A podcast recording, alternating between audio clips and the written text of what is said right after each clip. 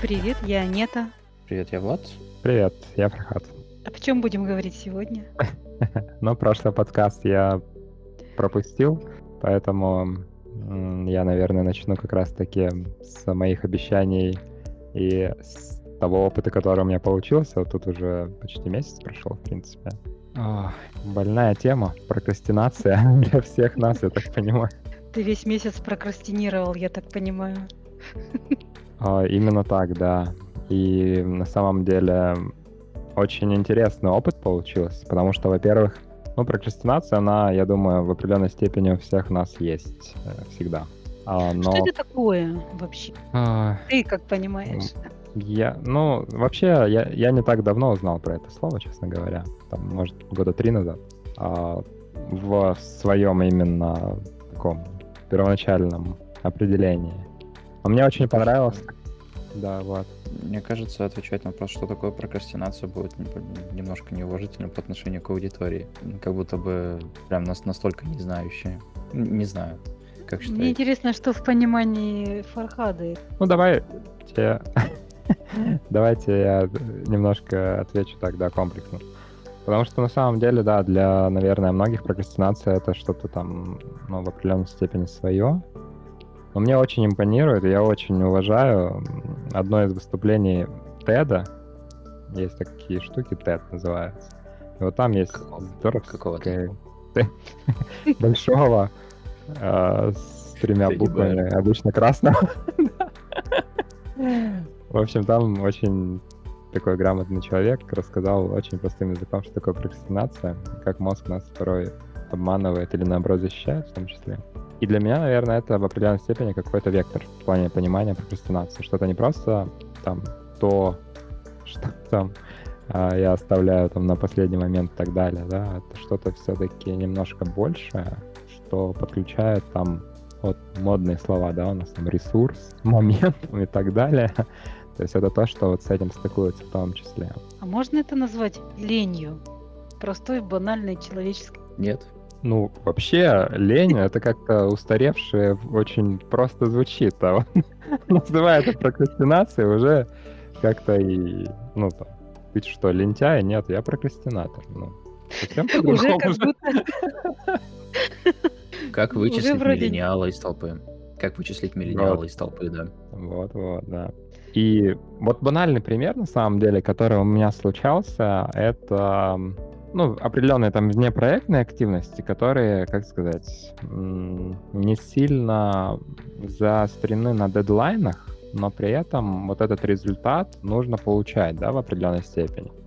И часто ты, не знаю, вот здесь очень тонкая грань, может быть, ленишься, окей, давайте называть вещи своими именами, может быть, ленишься, и в конечном итоге ты выполняешь их вот, ну, прям вот либо в последний момент, либо уже в момент, момент, когда, ну, все, короче, когда уже горит.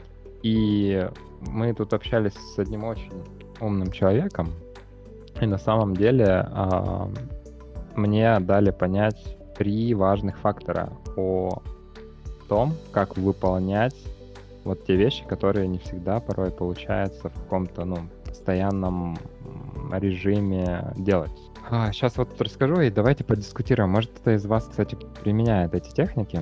Первая техника называется некий план. То есть, чтобы у вас был конкретный план. Как пример, да, Влад. Сейчас, извини, я, я тебя перебью. Я, я хотел все-таки вернуться к определению прокрастинации и лени вообще что это такое. Вот я загуглил, да, и смотрю. А вот лень это буквально там какое-то постоянное состояние, и оно истекает из инертности и нерешительности, как говорит Google. А прокрастинация — это временная потеря мотивации. То есть, типа, если ты долго размышляешь, прежде чем приступить к работе, то есть ты там думаешь о чем-то, и, ну, например, ты очень долго там придумываешь план, как решить эту задачу, вместо того, чтобы начать делать. И вот это, вот это термин прокрастинация, по-моему, типа обычный. А лень — это прям такое состояние, что ты не инертный, ты ничего не можешь придумать, решить, а прокрастинация, наоборот, у тебя много, у тебя много, много идей, но ты не знаешь, типа, за что взяться, все такое. У нас в университете было понятие лень второго порядка. Это когда, например, курсовую делать тебе лень, но не лень сделать уборку в комнате. То есть вроде как ты и не пассивный, И вроде делаешь что-то нужное и полезное, но ты не делаешь то нужное и полезное, которое прямо здесь и сейчас надо, потому что ты не можешь морально к этому приступить, и вместо этого делаешь что угодно. Возможно, тоже очень нужное, но не то, что... Мне кажется, это, кстати, очень хорошая техника, потому что ты можешь э, выполнять, ну, уборку же тоже надо делать. Ну, не тогда, когда надо срочно решать какие-то задачи или там у тебя дедлайн по работе, а ты встал такой, нет, здесь я не могу, я пошел там, не знаю, срочно там в тренажерный зал. Я активный, я замечательный, ну вот. Ну смотри, ну ты как думаешь, почему у тебя была прокрастинация? Почему ты считаешь, что у тебя была прокрастинация, например? Ну вот один из моментов, вот это очень хорошее наблюдение того, что а, ты находишь какое-то себе дело, которое тебе кажется наиболее удобным, выгодным и простым, может быть, да, и ты отвлекаешься, и потом, типа, ну, окей, типа, займусь там уборкой, да, как пример, или там займусь там чем-то еще. С одной стороны, это очень очень хитрая штука, да, потому что, ну, как бы и уборка, и еще какие-то вещи, они могут быть тоже полезными, ты себя таким образом сам утешаешь, как бы, и э, откладываешь какие-то вещи на потом. С другой стороны, меня очень прям тема мотивации тоже вот, э, подбивает в плане того, что часто те вещи, которые прокрастинируются, если так можно назвать вообще, они связаны с э, мотивацией прям вот такой в стиле какой-то дисциплины. То есть ты сам себе внутри должен выращивать какую-то вот эту мотивацию постоянно, ее постоянно кормить, подогревать, а, и, соответственно, ты должен заряжаться этим и выполнять что-то. Вот этот момент у меня наиболее проблематичен ко всему прочему. Теперь можно вернуться к топику, который ты начинал, на котором я тебя перебил. За что и прошу прощения. Ты вот как раз сейчас, сейчас плавный идеальный момент, чтобы к ним вернуться. Ну да, вот мы, получается, общались с очень умным человеком, и мне посоветовали три таких техники. Первая из них — это некий план. То есть, чтобы, соответственно, у тебя был э, конкретный план, допустим, там, я не знаю, там, через 10 дней тебе нужно там запустить там новый проект, к примеру, да, там, неважно в какой сфере или еще что-то, да, ты разбиваешь его на какие-то этапы, то есть вычерчиваешь какой-то путь, у тебя есть конкретный план, ты его знаешь, ты его видишь, и вот у тебя там сегодня ты должен это сделать, завтра это и так далее. То есть вот визуально помогает, в принципе, видеть перспективу, видеть, понимать, зачем вот эту маленькую штучку надо сделать сегодня, потому что большая штука, без этой маленькой штуки, она невозможна, в принципе. Это первая штука. Может быть, кто-то из вас такое а, практикует, Анетта? Не было такого у тебя? Да, мне, в принципе, э, очень помогают планы. Я далеко не каждый раз их выполняю, конечно, но когда у меня есть план действий, по крайней мере, я могу к нему возвращаться и что-то из этого все-таки сделать. Иначе дел очень много и не знаешь, за что хватать. Ну, да, Влад, вот ты тоже, наверное, где-то применял такое дело? Я думаю, ты более чем в курсе моей ситуации, поэтому без плана мне вообще никак уже не обойтись. И у меня буквально сейчас а, одно за одним появился конвейер приложений, чтобы более-менее правильно и красиво, удобно для меня вести какие-то заметы. Поэтому uh-huh, я планы uh-huh. пишу, я планы пишу в таких приложениях. И вот, ну, я думаю, немножко порекламирую open source решение, которое называется Obsidian. Я прям в восторге от него. Интересно. Вот я там пишу, я там пишу все свои планы. В основном это просто как to-do лист. Но, но вот мне лично бороться с прокрастинацией он не помогает. То есть у меня есть какой-то план, и если он там не супер горящий, не подожжет мне одно место, то, наверное, я все так же, так, все так же и буду, все так же буду его откладывать до последнего момента. Здесь красивая картинка там, да, буквально на сайте я сейчас смотрю, там есть кружочки, там один за другим, они мапятся на квадратики времени, они пустые, и снизу еще solution, и весь solution, весь маппинг, он в самом последнем квадратике будет. Ну, вот, для меня это прокрастинация, для меня это тоже не пустой звук, как для тебя, Фархат. А ты ссылкой поделишься? Нам вообще надо какой-то пост сделать отдельный с тулами, потому что мы как-то обсуждали, что их очень много, мало из них эффективных, а вот которые мы прямо пробовали, там можем сказать, что план в них не работает, но мы же опробовали. Это будет неплохой идеей. Окей, да, вот план, кстати. Это не всегда работает. Полностью согласен. Поэтому мне посоветовали вторую технику. Называется чек-лист. Наверняка вы слышали про эту штуку. Ее можно сделать вообще там хоть там, не знаю, на месяц вперед или так далее. То есть ты там каждый день какой-то список э, дел можешь сделать, да, и, соответственно, подходишь, там, хоп, галочку поставил, там, хочешь хоть на холодильник там печатай, хоть там в приложение, это не важно, но, типа, визуально тоже ты видишь, что, ага, тебе там пять штук там каких-то дел нужно сделать, выполнить сегодня, в начале дня, и потихонечку так тык-тык заполняешь, и выполняя каждый из чек-листов, ты, в принципе, достигаешь, вот, ну, результата, как пример. Что думаете о такой технике? Я таким образом начала сначала делать какие-то дела, а потом вечером записывать себе в список э, типа туду вот дела, которые я на самом деле сделала. Это получается не те дела, которые я планировала, но по факту оказывало, что сделала я так достаточно много. Но это не помогало, например, начать делать то, чего я хотела бы, чтобы было сделано. Ну, то есть это отчасти помогало, но не полностью, как хотелось бы, да? Это помогало почувствовать удовлетворенность днем, что вот я молодец, я же понаделала много чего, но э, собраться и делать что-то нужное ну, не совсем верное, наверное, в моем случае. Влад, у тебя как с чек-листами? Э, ну, блин, как? как, как у всех. Ну, вот эти заметки, которые я веду, это одни большие чек-листы, которые то пополняются, то удаляются. Поэтому я живу чек-листами, я ими пользуюсь. И, ну, знаешь, это, это не чек-лист, который вообще на все. Это чек-лист, который только для рабочих, например, задач. У меня нет чек-листа для обычного плана распорядка дня. Если я например, ухожу на выходной, у меня нет какого-то списка, нет какого-то плана, я просто хожу в свободное плавание, потому что уже миллион слов было сказано, наверное, об этом. Круто было бы разделять работу и жизнь. И если я делаю очень много всяких э, чек-листов, списков, планирования на работе, то в жизни, наверное, либо, либо какой-то баланс выстраивать, чтобы э, этих планов, ну, чтобы они были, но они были минимизированы, были четкими, понятными, либо совсем жить в моменте, да, либо как-то так.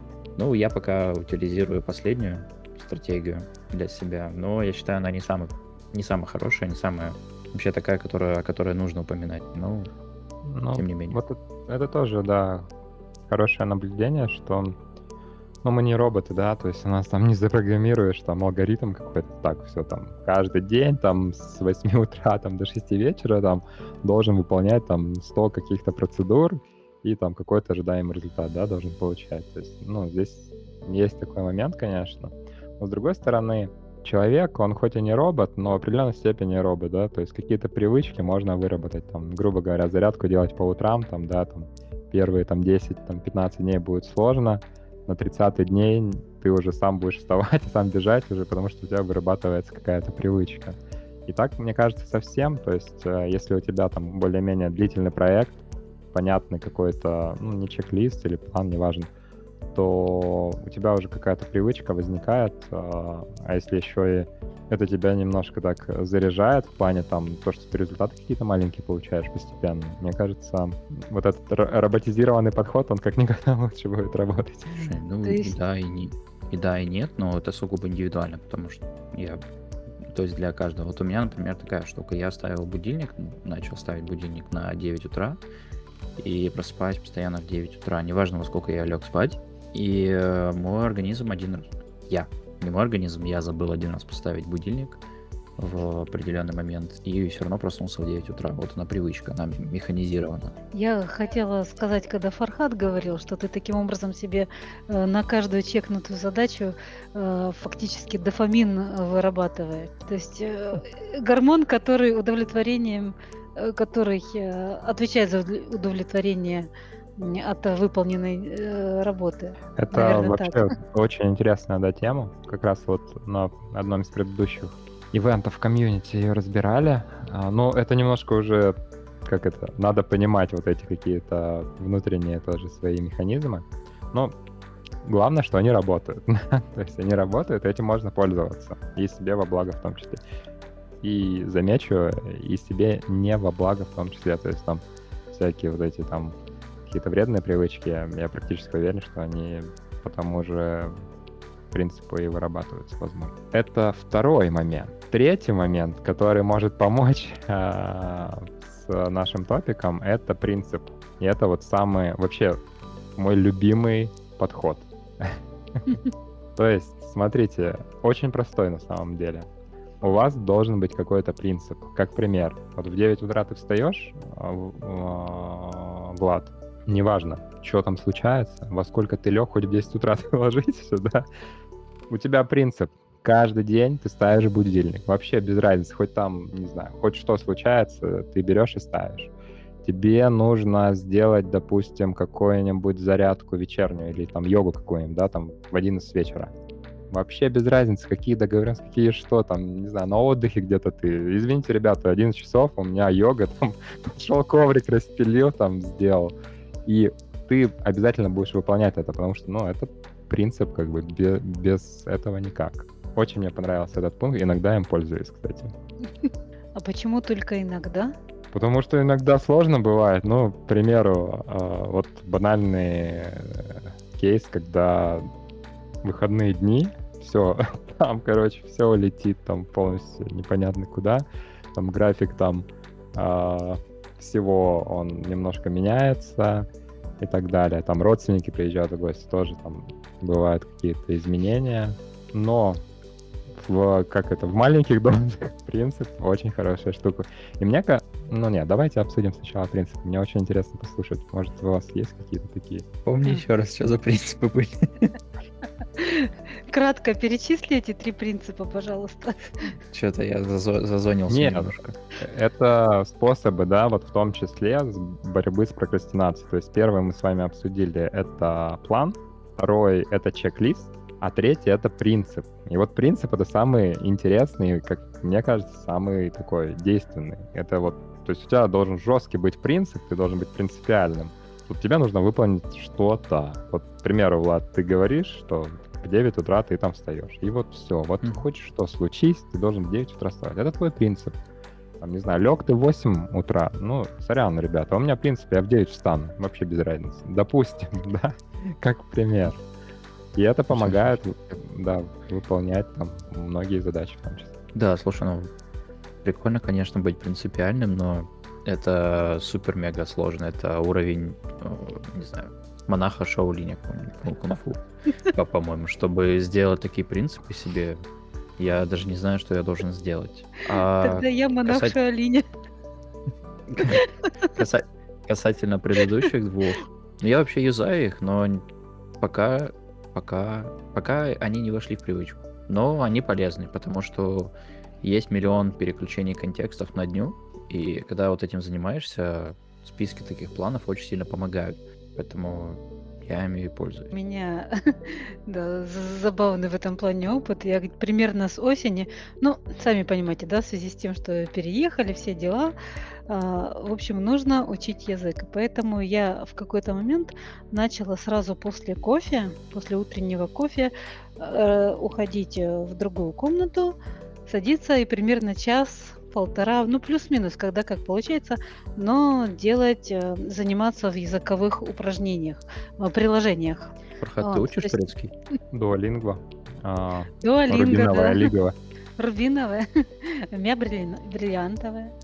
Вот, но я там уже давно, я учу испанский, учу английский, сейчас сербский и немножечко китайский. А на каком языке в Монтенегро говорят? Сербия, сербский. Вернее, они говорят на э, монтенегрийском, э, но это просто небольшая разновидность сербского. Монтенегрийский. Звучит Подмешаны еще какие-то языки. Ну, тут, ну, это как говор, скажем так, от сербского. Я не знаю, как сравнить, э, в принципе. Но они свой язык позиционируют как именно свой. Но в целом это сербский, и здесь живет много сербов в том числе. Ну, я думаю, как всегда в любом uh-huh. ассимиляции. Вот поэтому сегодня один пожилой серб э, меня учил э, как надо говорить. Я попросила э, распечатать некоторые документы. Он меня учил. Потом э, подозвал меня и говорит, вот смотри, у меня есть файлы, и я смотрю, там сербский для начинающих, э, тесты по сербскому, и он меня спрашивает, надо тебе? Я говорю, надо. Давай. Так что они в этом плане здесь тоже очень положительно настроены. Ну вот мы к этому и подходим, мне кажется, какой-то микс, то есть где-то план попробуем, где-то там принцип, где-то вот э, мы с первого, мне кажется, подкаста все э, промоутим разные приложения, какие-то там эти цифровые помощники. Том же, в тех же приложениях языковых, да, там можно нотификацию настроить, там, они сами мучают тебя этими нотификациями, в принципе. Захочешь, не забудешь, что нужно что-то пройти. И э, как раз-таки вот такой микс, он позволяет, наверное, минимизировать э, какой-то вот этот, ну, в моем случае конкретно, шквал там задач, которые прокрастинируются, а, а вот то, что остается и все-таки, э, как это, проходит и остается невостребованными задач, может быть, это реально не столь уже важные какие-то вещи, и стоит задуматься о, о не знаю, там, о сути этих задач и почему ты вообще ими занимаешься и так далее. Кстати, да, у меня э, одно время, когда я э, еще в Питере работала, очень-очень помогал список. Сначала было сложно его заполнять, а потом уже утром э, приходила на работу и первым делом, первые 15 минут я заполняла список такой себе туду, но разделенный на четыре части, которых важно, не важно, срочно, не срочно. И поначалу было сложно, да. Потом я заметила, что у меня там в раздел «не срочно и не важно» уходят в основном просто номера телефонов клиентов, которые вот я этот раздел использую чисто как записную книжку, когда там в процессе что-то делаю. То есть у меня все задачи скапливаются в первых трех секторах. Но в целом это очень-очень помогало. Именно структурировать, утром сесть там 15 минут, пока первый чай рабочий пьешь, делаешь себе план на день. Ну, вообще, на самом деле, мы можем говорить об этом очень много, очень упорно и говорить о том, как это полезно, но по факту люди такие, что, скорее всего, они послушают и забудут. Да? А, я в связи с этим хочу забавный факт вкинуть. Просто я, я просто пролистываю эту статью и не могу себе поверить. Во-первых, даже два факта. Первое, почему бы просто не поступить как великобританцы? Они, они тут, тут сказано, что они с 1 марта отмечают национальную неделю прокрастинации. А, они, короче, с 1 марта берут просто на неделю все дела складывают на неделю вперед. Окей, это первое. Просто забавный факт, не знаю, интересно или нет. И второе, есть, короче, одни такие нейробиологи из Рурского университета некого. Они говорят, что прокрастинацию вообще можно зафиксировать на МРТ, и что у человека прокрастинирующего миндалина больше, чем у исполнителя трудоголиков. Мне кажется, у меня такая огромная миндалина, что она займет всю, всю картинку на МРТ вместо моего мозга. И когда мой мозг увидят на МРТ, они скажут, «Э, парень, а где твои извилины? А это будет миндалина просто, а не извилины. А представляешь, если работодатели при приеме на работу будут отправлять тебя на МРТ и поэтому судить? Да, меня Парень, просто нет, никто ты не нам не подходишь. Меня никуда не возьмут, я буду жить на попечении государства какого-нибудь. Ну, вообще, да, какие-то, наверное, маркеры все-таки есть для этого. Опять-таки, очень все индивидуально, да, то есть э, кто-то может это использовать как контролируемую прокрастинацию, то есть он знает, да, что я вообще прокрастинатор конкретно, да, но если надо, я там, не знаю, там, кровь из носа, но я все сделаю, там, и это будет все супер. Но опять-таки, может быть, э, стоит на ранних этапах выявлять, там, типа, студенты, да, которые готовят там дипломы там за неделю до окончания, уже там какие-то весточки того, что ну, что-то нужно делать. Но проблема в том, вот в моем случае конкретно, что вот с темой skills и так далее я познакомился, ну, как я считаю, достаточно поздно. Ну, то есть для меня это было совсем неявным. И явным это стало, когда уже там, э, там не в процессе обучения где-то в университетах, в колледжах, да, а в момент, когда уже это надо было здесь и сейчас. То есть я узнал об этом, обо всем, когда уже необходимость этого всего была. И было бы очень круто, если бы ребята, мне кажется, немного просвещались пораньше по этой теме. Ну, с другой стороны, конечно, там ветер гуляет, наверное, в голове в эти годы, но все равно было бы неплохо. Это очень сильно зависит от преподавателя университета и самого студента вместе взятых. То есть, например, я помню свои студенческие годы. Я говорю как пенсионер, окей.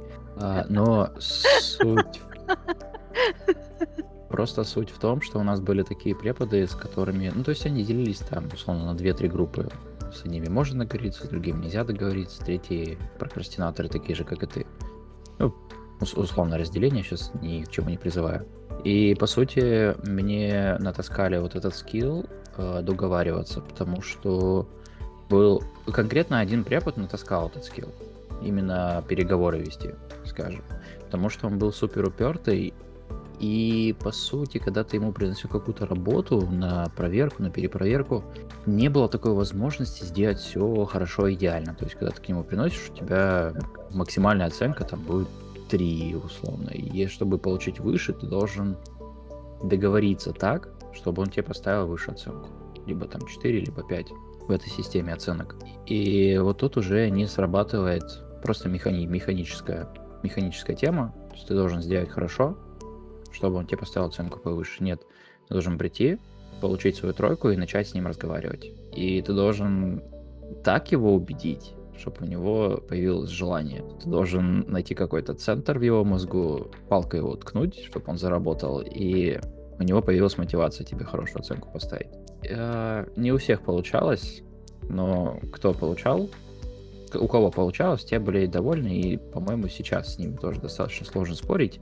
Не потому, что они всегда правы, а потому, что они хорошо строят свою речь, э, и как бы в словесном поединке могут вообще просто уничтожить. Ну, что-то типа такого. Фархат, можно вопрос? Я так и не уловила. У тебе удалось победить прокрастинацию или нет?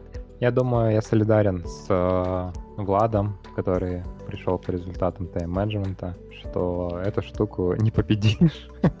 В моем случае конкретно. А, первый шаг, то, что он эта вещь уже признана является уже некой там частью победы, наверное. Но полностью побороть не получилось. Хотя, еще раз повторюсь, мне очень понравилось вот этот коммитмент. Uh, потому что mm-hmm. одно дело, когда ты там просто живешь, типа, ну, все нормально, тут запрокрастинировал, тут там супер проактивно, все хорошо.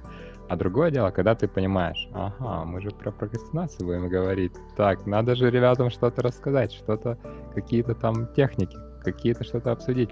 И ты как бы с этим фокусируешься, и уже эм, к некоторым вещам ты более осознанно подходишь. Что так, уже некоторые вещи ловишь и говоришь, ага, эта задача собирается прокрастинировать. я, я не позволю этого сделать. Но не сто процентов, далеко не сто процентов. У меня есть тогда вопрос тебе. Вот э, помнишь еще Платон говорил, что прокрастинация вид саморазрушительного поведения, да? Вот ты как считаешь вообще, правда это или нет? То есть ты, когда прокрастинируешь, ты как э, думаешь, ты вот разрушаешь себя или ты считаешь, что все хорошо и я все успею сделать? Наверное, больше второе. Я не помню, что там Платон говорил, если уж по-честному.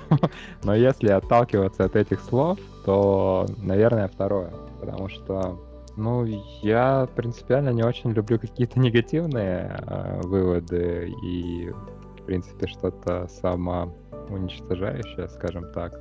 А вот первый вариант выглядит как некое самоуничтожение просто-напросто. Во втором варианте, я думаю, что для меня, принципе, как сказать, ну, есть понимание того, что да, прокрастинация это не всегда хорошо, но я допускаю, что есть момент, когда прокрастинация это супер. А второй момент это то, что признание, вот еще раз, да, признание прокрастинации это уже путь к какому-то успеху в том числе. У тебя есть чувство, у тебя было чувство вины? То есть вот это вот в течение месяца ты прокрастинировал активно, чтобы потом рассказать нам сейчас, как все прошло. Вот э, было ли у тебя чувство вины? Потому что вот опять другая статья говорит, что прокрастинация нередко сопровождается чувством вины и так называемого э, своеобразного паралича воли. Я сейчас показываю кавычки, потому что я не уверен, насколько mm-hmm. правильный этот термин. То ты, как, какие у тебя ощущения были? Вот очень хороший вопрос, да, и я могу сказать так, что конкретно от прокрастинации чувства вины у меня точно нет. Хорошо это или плохо, я не знаю.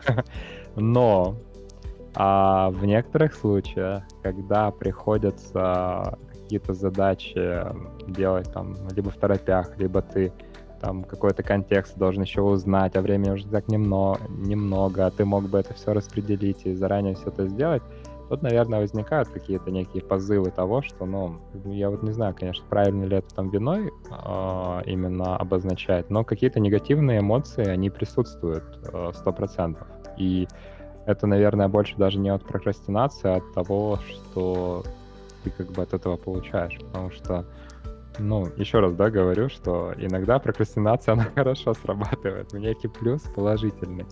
И ты, наоборот, думаешь, типа, а зачем столько времени, когда ты, в принципе, это можешь все хорошо так компактно все выполнить, там, достаточно короткий. Странный вывод, может быть, но он такой. Тут нужно, наверное, разграничивать э, дела, опять прибегая к той же матрице, которую Анетта упоминает, и вот уже на дела, которые попадают не срочно, не, э, не важно, вот к ним такой подход. Ну, я бы, по крайней мере, так делал, наверное. А, вообще, у меня другой вопрос. Я думаю, он очень интересный будет, кажется. Я хотел бы спросить тебя про фейлы на проектах, связанных с прокрастинацией. Были ли у тебя такие? Если есть, то давай. Все как на духу. На проекте? На ну, например, на, на, на, на работе, на проекте, где-нибудь. Где-нибудь, э, где от тебя, например, могут люди зависеть, или результаты какие-то. Ну, да, да, я тут, наверное, не буду никого обманывать, конечно же, они были. Но здесь тоже интересный момент, что важно именно ощутить какое-то вот это чувство того, что если ты берешь какую-то задачу, и у тебя есть какой-то задел времени и так далее, хорошо бы обеспечить себе какой-то безопасный задел. Ну, к примеру, да, то есть там, у тебя на задачу там дали там, не знаю, неделю, допустим, времени, да, там, по первым таким а, основным а, каким-то знаниям ты эту задачу можешь закрыть там, ну, грубо говоря, за два часа, да, но я несколько раз для себя уже там отработал такую штуку, что потратить время надо сейчас, вот как можно раньше, здесь и сейчас, на какие-то первые части выполнения задач. Может быть, это будет какое-то изучение, может быть, какое-то там, я не знаю, там, с кем-то обсудить и так далее, для того, чтобы получить весь контекст и подтвердить свою теорию, что действительно ли на нее нужно вот так мало времени, как ты подумал изначально, или она займет все-таки больше времени. И вот этот некий задел в рабочих активностях мне он очень помогает. И э, фейлы, они минимизируются. Но как пример такого прям фейла-фейла, сложно сейчас прям на духу сказать какое-то что-то. Я, я чувствую, что это точно было. вот. Но конкретный кейс э, сложно сказать, потому что эти фейлы меня научили в том числе и оценки задачам давать достаточно смелые. Порой даже мне кажется, что, ну, типа, дается очень большая оценка, и люди ждут чего-то меньшего. Но ты все равно даешь большую оценку, потому что ты понимаешь, что ну, очень много неожиданностей, и лучше, а, скажем так, обезопасить себя немножко. Тебе спокойнее будет. Твоей прокрастинации будет спокойно. Всем будет спокойнее, а для самих проектов это не всегда супер критично. То есть, ну, грубо говоря, один день или там два дня для там достаточно крупных проектов, это ну, обычно никакое супер значения нет. Ну вот, Слушай, еще раз вот, давай. Да. Пока, может, ты вспоминаешь, позволю uh-huh. немножко подум- подумать, дам время, вернее, тупое слово позволить, стоит его использовать. А, я, короче, свой просто привести. Потому что у меня была такая ситуация, что я дал оценку, опять возвращаясь к оценкам, которые ты упомянул, я дал оценку задачи примерно в день или в два и подумал, эту задачу я сделал за полдня, я уверен в этом. Но я сдал заранее.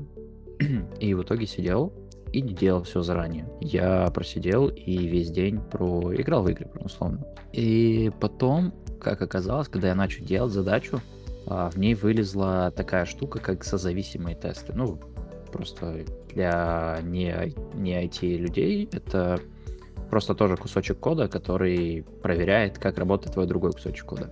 Вот, и вылезло так, что эти зависимые тесты нужно было как-то зарезолвить и сделать так, чтобы они перестали быть зависимыми. А это очень оказалось сложно сделать, потому что там был очень большой клубочек, который нужно распутывать. И в итоге оказалось, что я обосрался в оценке, обосрался в самой задаче, И когда я пришел на Делик, я только вытянул за счет того, что у меня максимально лояльные ребята в команде работают, они понимают. Ну, естественно, я ничего такого не упоминал, что я вот день провел, ничего не делая. И для себя сделал такой вывод, что, наверное, лучше так не делать.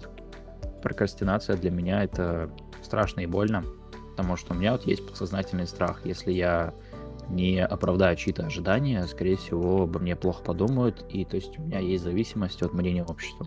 Так или иначе, мне нужно, чтобы обо мне думали положительно. Э, Вот. У меня вот такой пример. Ну, Это давай продолжаем марафон наших неудач в прокрастинации. Да, я хотела сказать, что я просто сейчас сообразила, что лучше всего мне помогает, скажем так, какую-то задачу сделать, это какой-то договор на определенное время ее начать.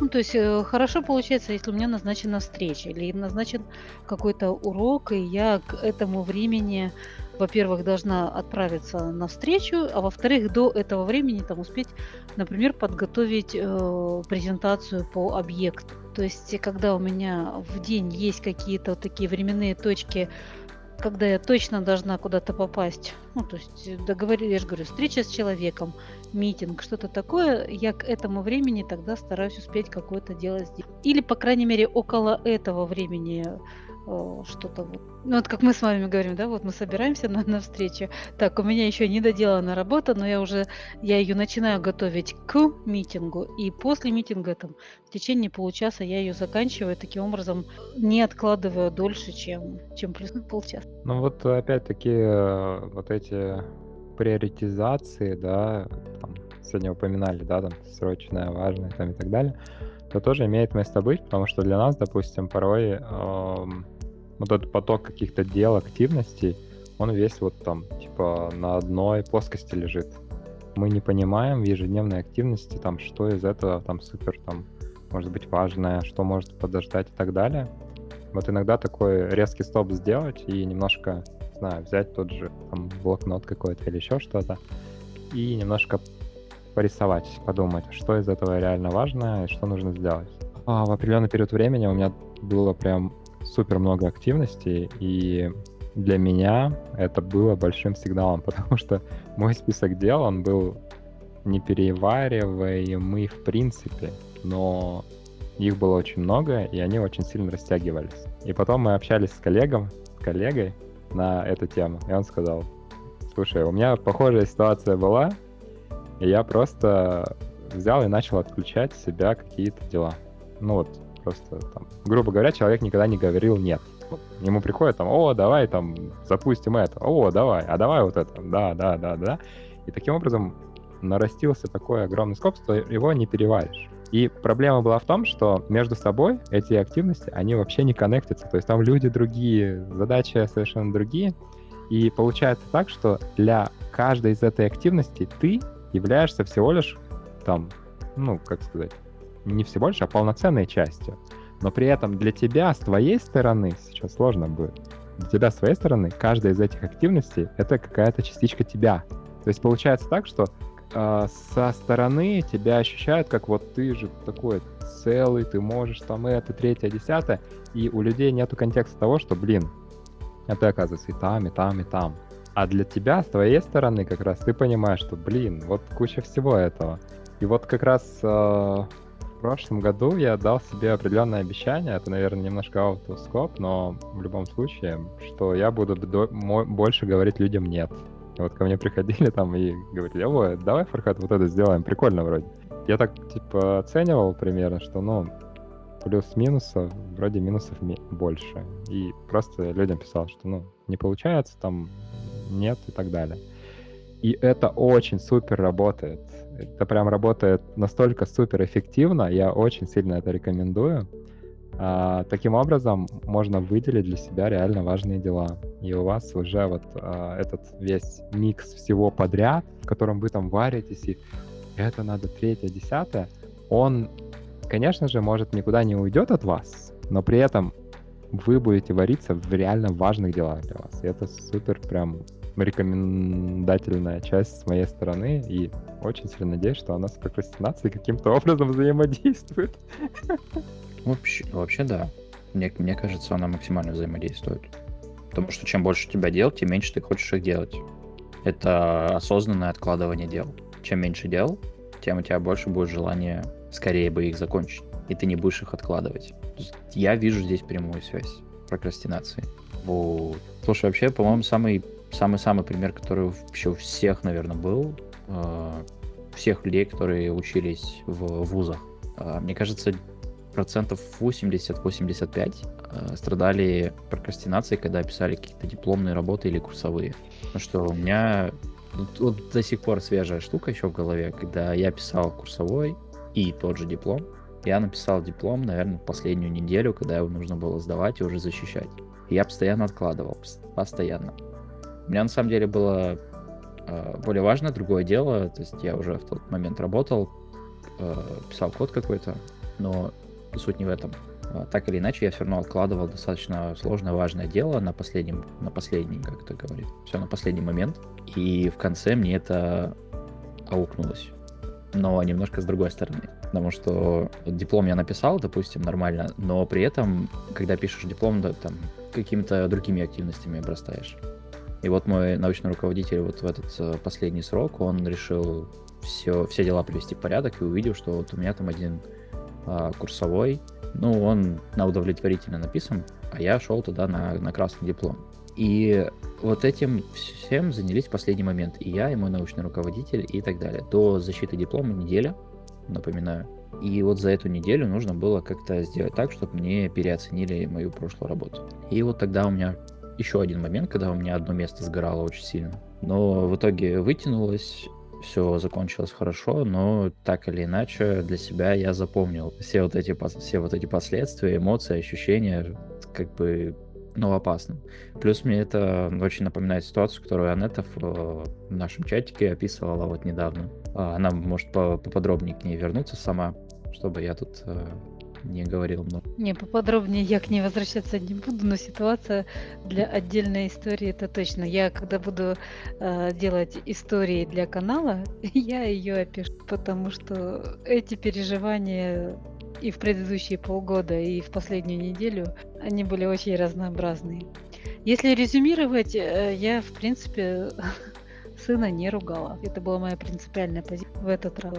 А остальное я действительно потом, я думаю, просто это все описывать постепенно, разобрать реально на, в том числе на, на те умения, да, софт-скильные, которые я применяла и общаясь с куратором группы, и э, общаясь с сыном, и какие-то рекомендации ему выдавая, и, соответственно, что он смог и что он не смог. Но я думаю, это слишком долго сейчас будет рассказывать. Ну, это просто доказывает в очередной раз, что это, сказать, общая тема, она затрагивает всех, затрагивает неожиданно порой, а, предсказать, прогнозировать тяжело, а, но надо уметь, наверное, как-то управлять этим совсем.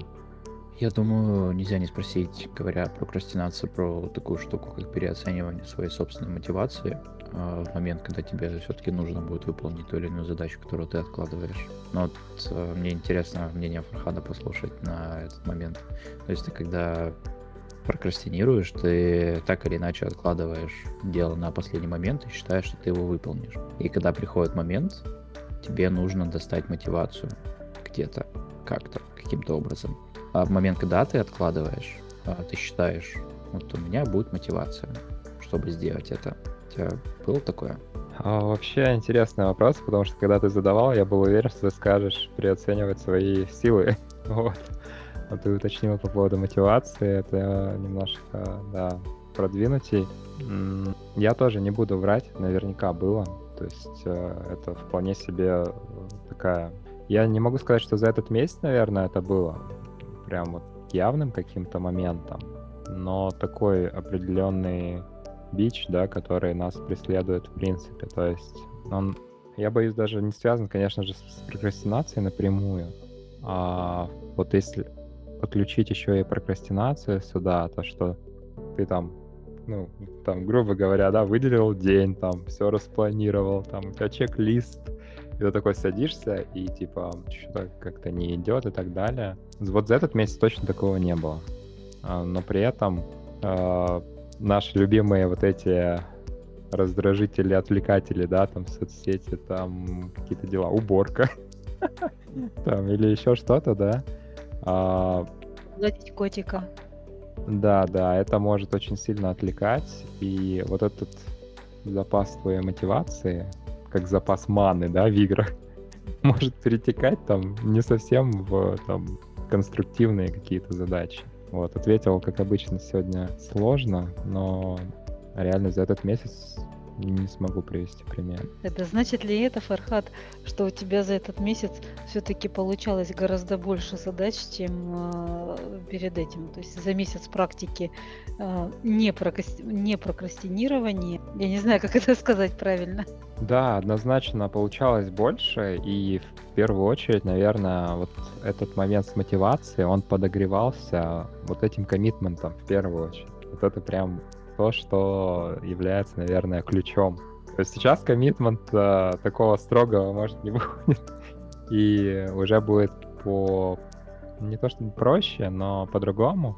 Но это, наверное, уже следующая задача, как сделать так, чтобы этот коммитмент, он был в перманентном состоянии, и ты вот как-то жил с ним. Кажется, это опасно. может, Ты да. будешь ты, бу- ты будешь закомичен только своему делу какому-то, ты забудешь своей собственной. Кажется, тут вопрос приоритизации. Вообще, кстати, Мгм. интересная вещь, что прокрастинация нам... Я вот прочитал, да, я... Я открыл. Я, я умею читать. Я, Не только писать код, но и читать его. факт. Я не прокрастинировал, когда учился читать. Неплохо, неплохо. Вот.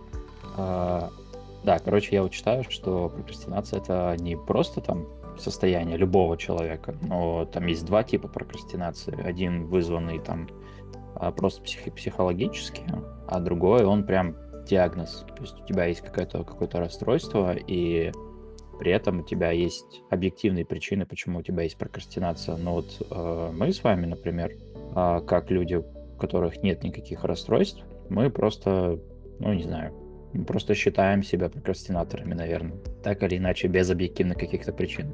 В общем, все мы прокрастинаторы. И это хорошо. Это неплохо. Нет, так, наверное, лучше. Да, это, это, не, это неплохо. Мне тоже, мне все равно кажется, что это система защиты организма от перенагрева какого-нибудь, не знаю, от пере, пере, пере всего. Там можно любое слово подставить на под пере и все такое. Но мне кажется, мы логически замкнули нашу тему про прокрастинацию. Хоть и говорить о ней реально можно много и долго, и прокрастинировать тоже можно бесконечно. Вот. Но в целом, да, наверное, вот итоги э, вырисовывают. У нас есть э, на следующий э, наш подкаст э, определенный коммитмент. На это мы прям в предвкушении будем ждать, что же там ты нам подготовишь. А, я думаю, и ты будешь ждать от нас, что же мы подготовим про тебя. Вот. Ну а на сегодня, я думаю, нашу тему можно потихонечку завершать. Всем спасибо за прослушивание. Услышимся с вами в следующем выпуске. Пока-пока. Пока-пока.